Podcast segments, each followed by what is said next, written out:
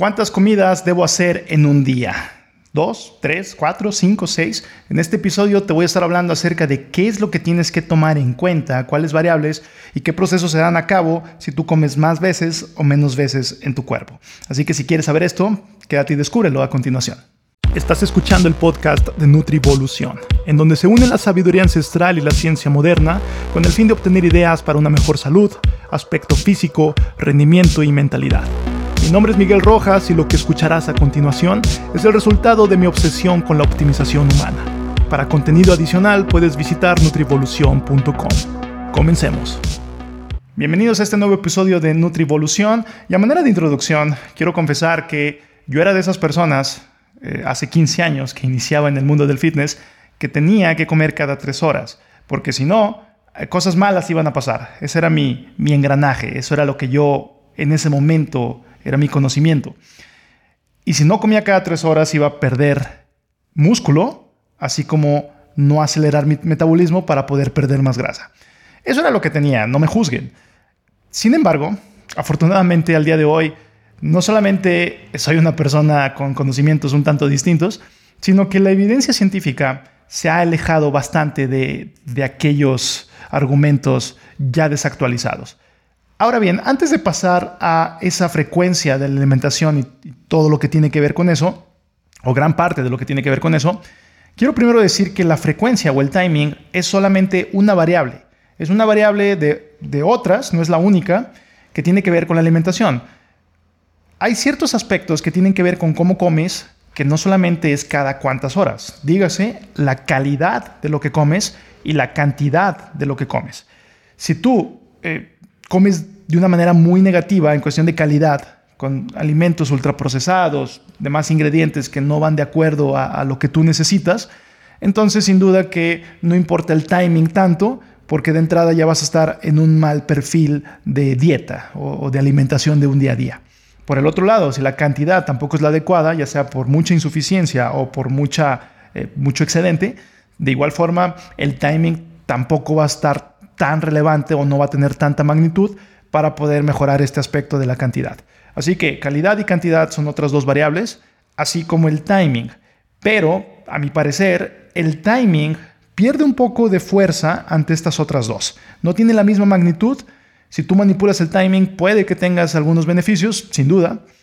Sin embargo, la calidad y la cantidad también tienen que ser variables que se tienen que cuidar. Así que antes de preocuparte por cada cuántas horas sería buena idea que comieras, primero preocúpate si la calidad y la cantidad de lo que estás consumiendo es en las proporciones adecuadas.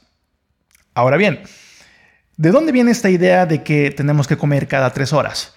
Algunos estudios preliminares empezaron a mostrar que había un incremento en la termogénesis, dígase el aumento en el metabolismo por el consumo de alimentos. Entonces, esto es a lo que se le atribuye como el efecto térmico de los alimentos, que es ese gasto energético que nuestro cuerpo va a tener eh, al digerir los alimentos que estamos consumiendo. Y eso es algo que sí sucede. Sin embargo, se malinterpretó y se asumió que si tú comías más frecuentemente, ibas a tener un mayor metabolismo por este efecto térmico, por esta digestión que ibas a tener en mayor cantidad. Sin embargo, estudios que trataron de replicar esto mismo no lo pudieron hacer. Por lo tanto, queda invalidado esto. Ahora bien, lo que sí han demostrado estos estudios nuevos es que el total calórico del día y la proporción de macronutrientes, que también influye en cuál es el efecto térmico de los, que vamos a tener de cada uno de estos macronutrientes, es el total calórico del día lo que va a determinar cuál es tu metabolismo que tiene que ver con esa digestión. Por ejemplo, si tú consumes 2000 kilocalorías, puede ser en dos ingestas de 1000 kilocalorías o puede ser en cuatro ingestas de 500 kilocalorías. En ambos casos, el efecto térmico al final del día va a ser similar. No va a haber cambios de una relevancia ni mucho menos. Dígase que puedes tener cuatro episodios de efectos térmicos un poco más reducidos o dos episodios de un efecto térmico un poco más incrementado. Así que dicho esto, es importante para poder descartar que no hay que comer cada tres horas necesariamente, porque tu metabolismo de entrada no se va a disminuir, no se va a hacer más lento si no estás consumiendo alimentos cada tres horas. Ojo, de igual forma puede haber una confusión aquí, porque el déficit calórico prolongado es el que sí puede causar una disminución en tu metabolismo basal. Y eso es algo observado en numerosos estudios, cambios hormonales. Esto es algo que parece no estar en tanta discusión. Restricciones calóricas prolongadas pueden representar en una disminución de tu metabolismo. Y no necesariamente porque no consumas cada tres horas, sino porque ya llevas bastante tiempo, eh, dígase meses, en una restricción calórica de cierta magnitud. Por el otro lado, eh, no aumenta tu metabolismo tampoco el hecho de estar comiendo cada tres horas. Sin embargo, sí puede aumentar tu gasto energético total del día, lo cual puede hacer que subas de peso.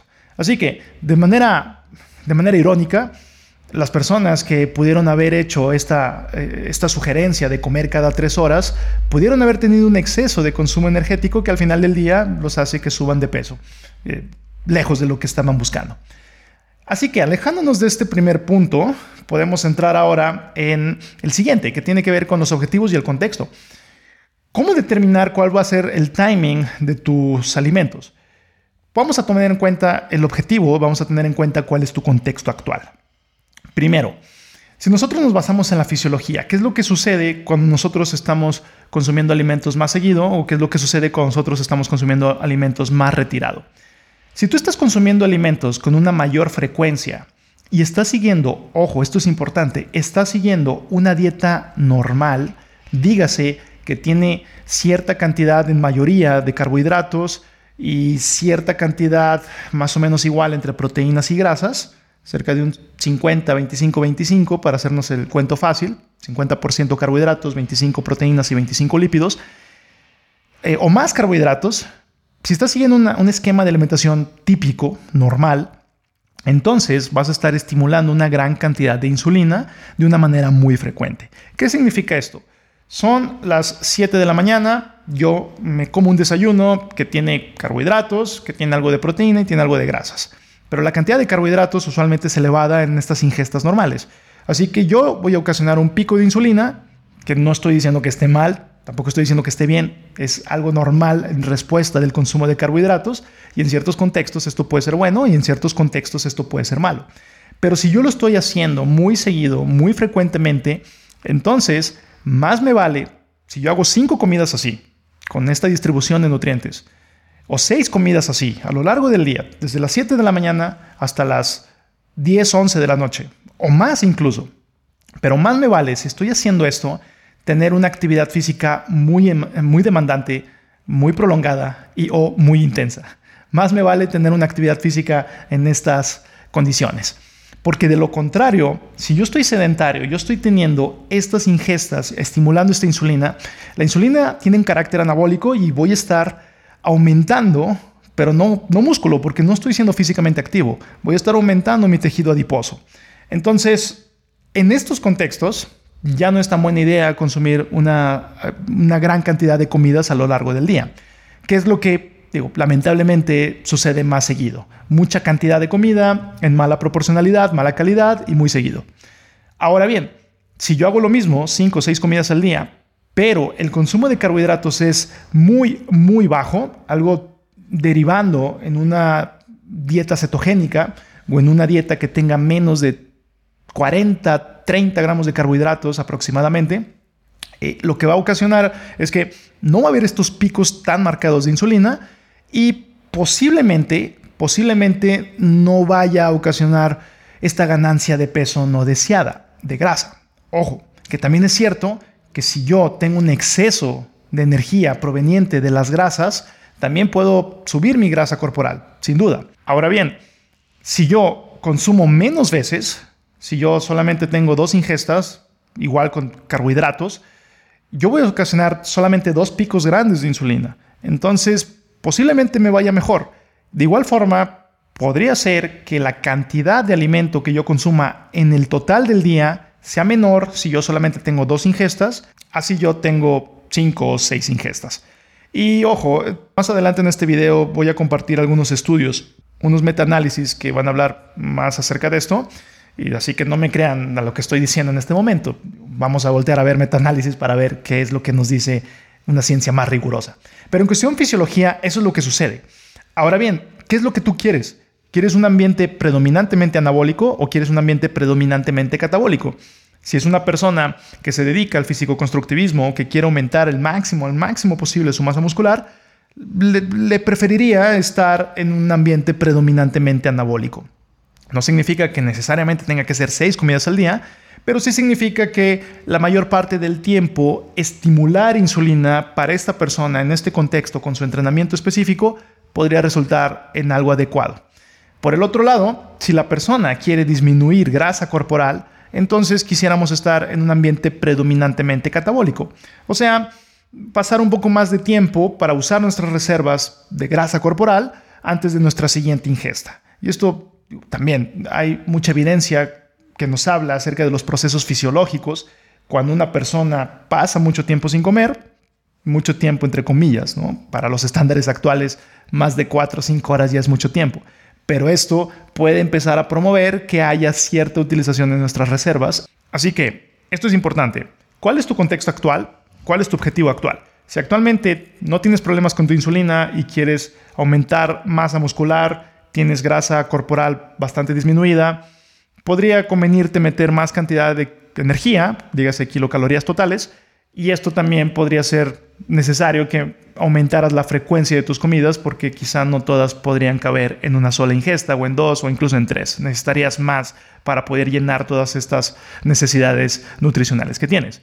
Por el otro lado, si tu contexto es una persona un tanto sedentaria o no con tanta actividad física, con ciertas ya manifestaciones de resistencia a la insulina, que desea perder grasa corporal, entonces definitivamente que una frecuencia menor es lo que yo recomendaría porque nos crearía un ambiente predominantemente catabólico. Ahora pasamos a los metaanálisis, que es esta recopilación de estudios para tratar de llegar a una conclusión eh, más certera o tratar de que sea más cercana a lo que podría ser la realidad. En el 2015, Brad Schoenfeld, Alan Aragon y James Krieger hicieron este metaanálisis de los efectos de la frecuencia de alimentos en, la reducción de peso y la composición corporal. Ojo, este es, eh, al igual que los demás estudios que les voy a mostrar, son estudios que tienen, y ellos mismos lo manifiestan, tienen estos detalles metodológicos, de los estudios que agarran, de cómo fueron hechos esos estudios, del rigor que pudieron haber tenido o no. Y esto también concluye en los autores que no hay que tomar esta conclusión como verdad absoluta, ni mucho menos. Es importante destacar que nos dicen que el consumo de tres veces al día, eh, a comparación de seis veces al día, promueve unos mejores sentimientos de saciedad. Ojo, tres veces al día promueve mejores sensaciones de saciedad a comparación de seis comidas al día. Y esto también podría tener que ver con la cantidad de alimento que se consume en cada una de estas ingestas. Dígase, si tú tienes, eh, o en los estudios que se hicieron, tenían un tope de 2.000 kilocalorías, pues no es lo mismo distribuirlas en seis comidas que distribuirlos en tres comidas. En tres comidas, cuando comes te vas a sentir más satisfecho y puede que dures más tiempo satisfecho. Ojo, también hay que tomar en cuenta que la proporción de macronutrientes puede influir en la saciedad. Si tú tienes un bajo consumo de proteína, como en algunos de los estudios que tomaron para estos metaanálisis, también esto influye a una, menor saciedad. Si tú comes menos proteína, te vas a sentir menos satisfecho. Así que el consumo de proteína tiene que ser importante, cerca de 2 gramos por kilogramo de peso corporal al día puede ser un punto de partida, pero claro está que se puede adaptar según a cada necesidad. Sin embargo, si bien tres comidas manifestaron mayor saciedad que seis comidas, lo que concluyen estos autores al final es que mientras más veces en el día se consuman alimentos, según esto, eh, la frecuencia de consumo de alimentos fue asociada positivamente con reducciones en la masa grasa y el porcentaje de grasa corporal y también con el incremento de masa libre de grasa. O sea, que se asoció que si tú comías más veces en el día, ibas a tener una mayor pérdida de grasa, y un mayor aumento de masa libre de grasa, o sea, masa muscular. Sin embargo, acaban que estos eh, hallazgos tienen que ser tomados con un grano de sal, casi casi. Entonces, nos vamos al siguiente artículo que les tengo, que es este de acá, de Mariana Pellegrini, Yolana Siofi, Andrea Evangelista y demás. Se llama efectos de Time Restricted Feeding o alimentación en tiempos restringidos en el peso corporal y el metabolismo, una revisión sistemática y meta-análisis. ¿Qué es lo que nos dicen estos autores? Nos dicen que el grupo o los grupos que consumieron una alimentación en tiempos restringidos, mejor conocido como ayuno intermitente, tuvieron una mayor pérdida de grasa corporal y una disminución en su glucosa en ayuno.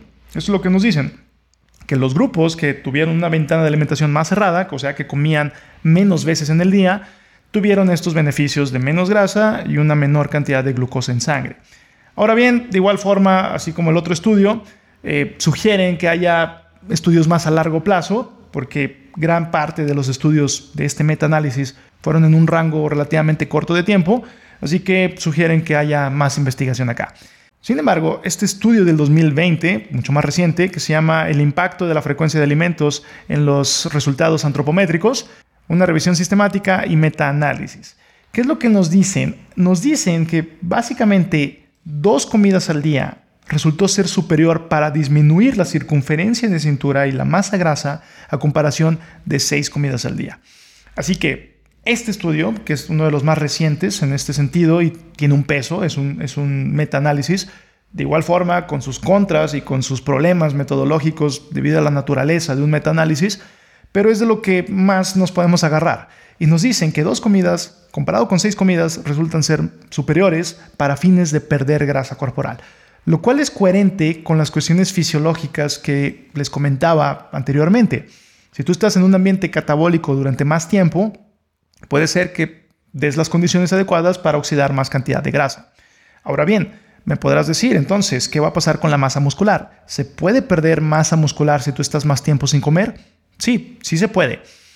Ojo, hay que tomar en cuenta algunas cuestiones. Primero que nada, la ingesta de proteína adecuada a lo largo del día va a ser importantísima, así como el ejercicio adecuado. Si tú haces tu entrenamiento de fuerza, tu ejercicio contra resistencias, o sea, lo que haces en gimnasio, tú vas a ayudar a preservar la masa muscular. Ese es uno de los estímulos más importantes, si no es que el más importante, eh, el entrenamiento físico adecuado. De igual forma, la proteína adecuada a lo largo del día también va a ser de suma relevancia. No importa si la tienes que distribuir en dos o en seis comidas. Ahora bien, que en muchos casos, cuando se parte de una gran cantidad de obesidad, una gran cantidad de grasa corporal en el cuerpo, no importa si se pierde un poco de, músculo. Digo, al final de cuentas, los pros de perder 20, 30 kilos de grasa superan con creces a los contras que podría tener perder 2, 3 kilos de masa muscular, que después pueden ser fácilmente ganados en un sistema de entrenamiento y con otro cambio en el tipo de alimentación pero supera con creces el perder este exceso de grasa corporal que esta posible pérdida de masa muscular. Así que, a manera de conclusión y aplicaciones prácticas y cuáles podrían ser mis recomendaciones de todo esto. Primero que nada, la adherencia va a ser clave y esto es el punto más importante. Si algo te causa estrés psicológico, si algo te causa problemas para poder llevarlo a cabo en el mediano y largo plazo, podría no ser la mejor de las estrategias porque lo vas a dejar entonces ya no va a tener sentido. Por el otro lado, si algo te causa una mejoría en la adherencia, ahí está. No es necesario comer cada tres horas si nos quitamos eso de la cabeza, ya tenemos este, este peldaño para darnos pie a que podemos ser mucho más flexible, flexibles con el timing de nuestra alimentación. Así que la primera cosa a considerar es la adherencia y qué es lo que se te puede acomodar mejor para ti. El segundo punto a considerar es tu contexto y cuál es tu situación hormonal actual. Dígase específicamente en términos de tu resistencia o sensibilidad a la acción de la insulina. Si actualmente tienes una buena sensibilidad a la insulina, podrías tolerar más bolos alimenticios con carbohidratos más seguido. Que no significa que necesariamente lo tengas que hacer. Si tu objetivo es aumentar el máximo posible de masa muscular, podría ser buena idea debido a este mayor ambiente anabólico. Por el otro lado, si tu contexto no es ese, entonces definitivamente que hacer dos comidas al día o incluso una comida al día podría ser superior. Hay una infinidad de testimonios de personas que hacen una comida al día, lo pueden buscar también como OMAD, One Meal a Day, que manifiestan haber tenido resultados increíbles en pérdida de grasa corporal con realizar solamente una ingesta al día. Y se puede acomodar muy bien para distintas agendas, para personas que están todo el día ocupados, que quieren dedicar un buen tiempo para prepararse alimentos de calidad ya en la noche o muy temprano en el día antes de salir de casa, como se puede acomodar su agenda, pero una ingesta al día también puede ser algo muy positivo para este tipo de contextos y este tipo de casos. Y si eres una persona que no está ni en uno ni en otro peldaño, pues ve qué es lo que puede ser mejor para ti. Tres comidas al día podría ser buena idea. Eh, los snacks pueden ser peligrosos y también pueden crear dependencia a estar teniendo que comer alimentos a cada rato. Y esta dependencia, a mi parecer, es de carácter psicológico, porque en carácter fisiológico, salvo que tengas algún tipo de enfermedad que obstaculice esa utilización de tus recursos propios, de tu energía en reserva, entonces no debería de existir esa necesidad de estar teniendo que comer cada tres horas, sino por una índole más de carácter psicológico. Esa es mi opinión con respecto al tema, basándome en que fisiológicamente no es necesario. Así que esto sería todo por este episodio. Muchísimas gracias por estar acá. Los invito a que dejen un comentario. Me pueden escribir en Instagram arroba M1 Rojas, Miguel Rojas, pero en vez de una I es un 1. Yo le estoy hablando en un episodio muy próximo. No sé antes recordarte que vayas y levanta esa barra. Este es el fin de este podcast. Muchas gracias por haber estado aquí. Puedes mandarme un mensaje con tus comentarios en arroba M1 Rojas. Nos vemos hasta la próxima.